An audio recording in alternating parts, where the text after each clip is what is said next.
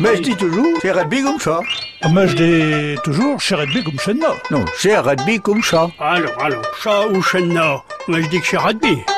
Bonjour à tous, chez Pierre de l'association normande Alfred Rossel qui prêche.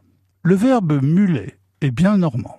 Il vient probablement du scandinave muli qui signifie gueule. On peut donc imaginer que muler veut dire faire la gueule, donc en bon français, bouder. Il ne faut pas confondre mulet avec le mulet ou la mule, de le nom vient du latin mula qui signifie le mulet. Et pourtant, la mule ou le mulet ont parfois la tête dure. Il mule ou il est mulet. Il boude. Il reviendra quand il sera démulé. Il reviendra quand il ne boudera plus.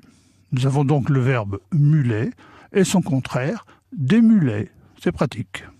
Il est mulet contre son ventre, bouder contre son ventre. C'est refuser de manger. Disons tout de suite que se démuler peut être employé dans une autre expression, à propos du temps. Le temps se démule, le temps s'éclaircit. Revenons à nos boudeurs. Ce sont des mulards, ou plus souvent des mulots.